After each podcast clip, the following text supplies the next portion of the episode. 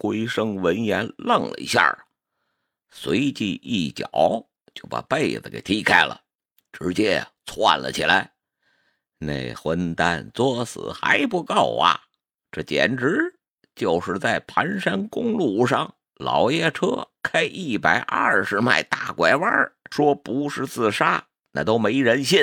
对于这春秋战国之交，龟生魂穿过来以后，搜索脑海中熟悉的人名很快就通过其中大名鼎鼎的一位，将许多事情他就全都关联起来了。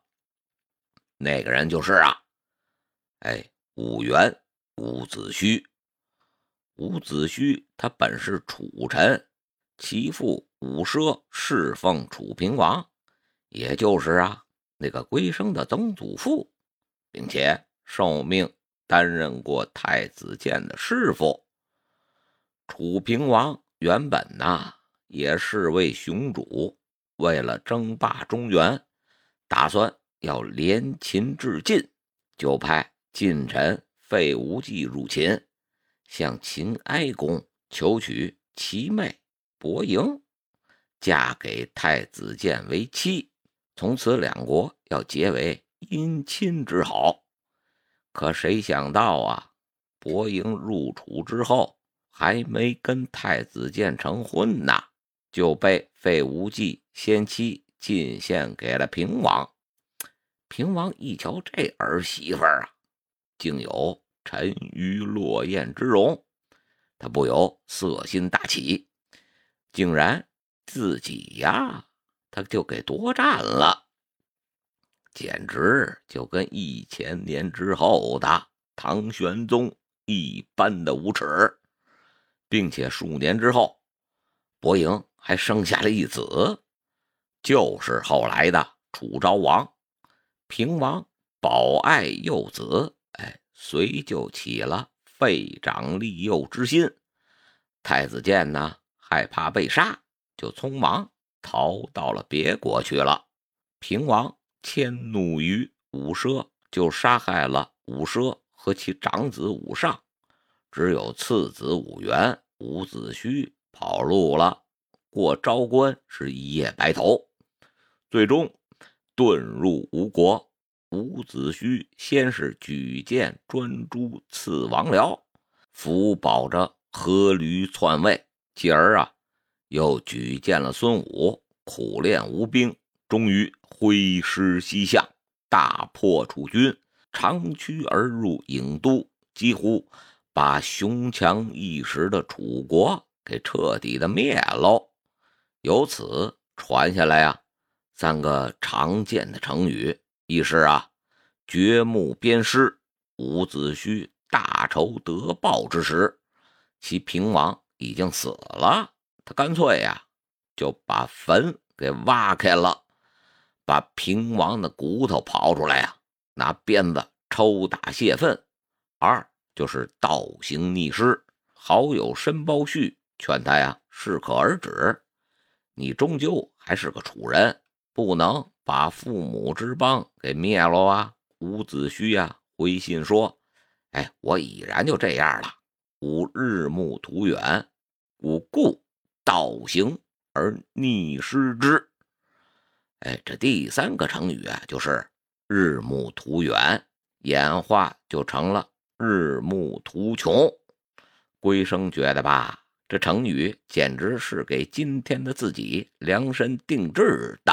即便他在魂穿前没怎么研究过春秋战国之事。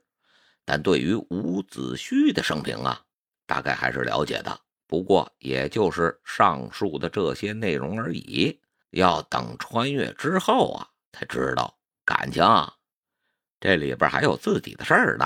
哎，不应该说是老爹白公胜的事儿。原来太子建当年逃亡之时就已经有了儿子了，就是如今的白公胜，未婚妻。被老爹抢走之后，换了个齐国的宗室女给他做了正室，才刚生下不久，哎，先是啊怀抱着幼子跑去了宋国。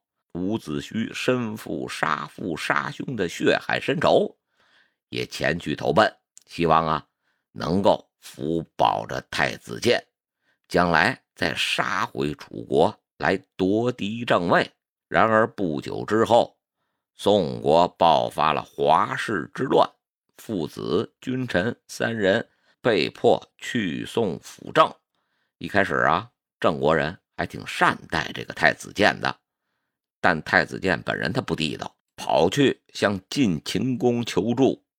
晋秦公要求他里应外合，要灭掉楚国，答应事成后将郑地封给太子建。太子建是立令智昏，他竟然答应了。可惜呀，阴谋提前败露了。